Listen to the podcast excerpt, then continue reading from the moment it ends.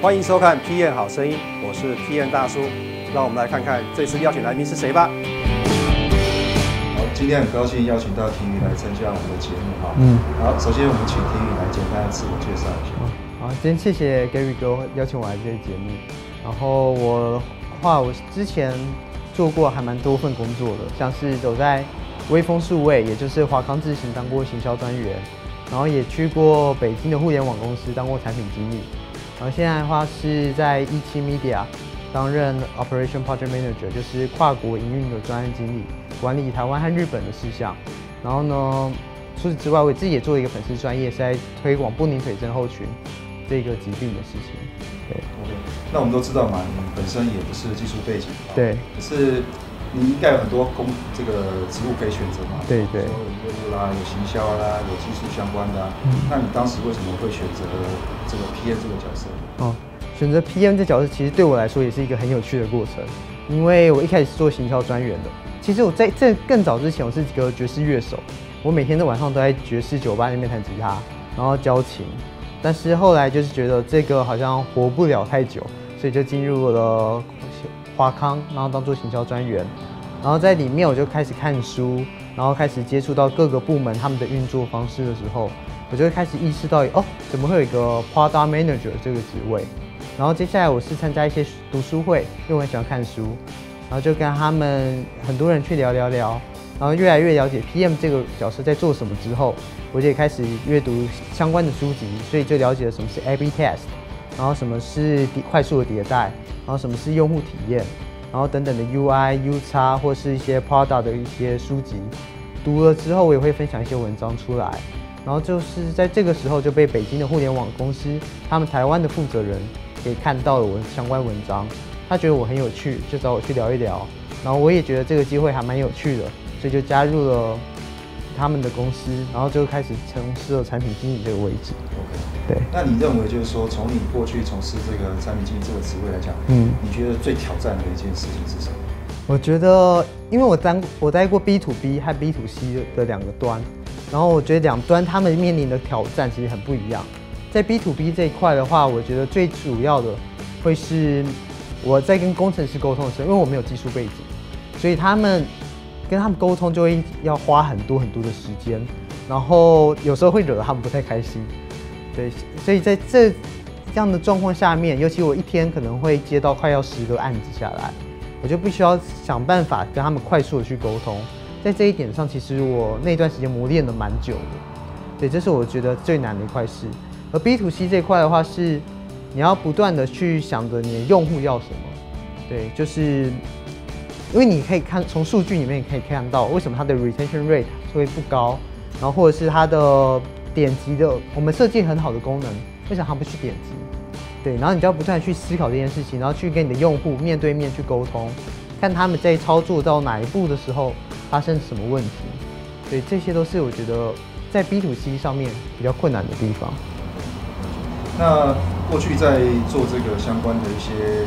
产品开发的项目里面应该很多嘛？哈，那有没有哪一些成功或失败？因为我想做产品就是这样子嘛，很容易失败。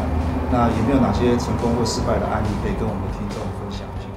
我觉得最有趣的是我在 B to B 的时候，跟一家还蛮大的一家公司去他们谈，然后他们当时就想要做一个像是 Apple Pay 这样的一个支付的一个服务，我们就谈了很久，就发现他给我一个非常短的一个时间，然后呢也成本也给我一个很低，对，然后成本很高，你说错了，这是。专案就一个三角嘛，就是一个是成本，然后一个是规格，然后再一个是时间。我每个都被压缩到一个极致的状况下面，我无法给他一个 quality。对，所以我就是开始去问他们的各个部门的 head，就是说你们的上面到底是想要一个什么样的东西？就最后我发现他只是因为他们的总经理说他们在什么时候要推出这样的一个 app，所以我就 OK，所以是要做一个行销的管道，所以我就把他们。划为两个 face，第一个 face 就是给他们行销用的，它漂漂亮亮的，它一些基本的功能它可以去运转。然后在第二个 face 的话，会加上更完整的功能，让它比较可以去面向大众去使用。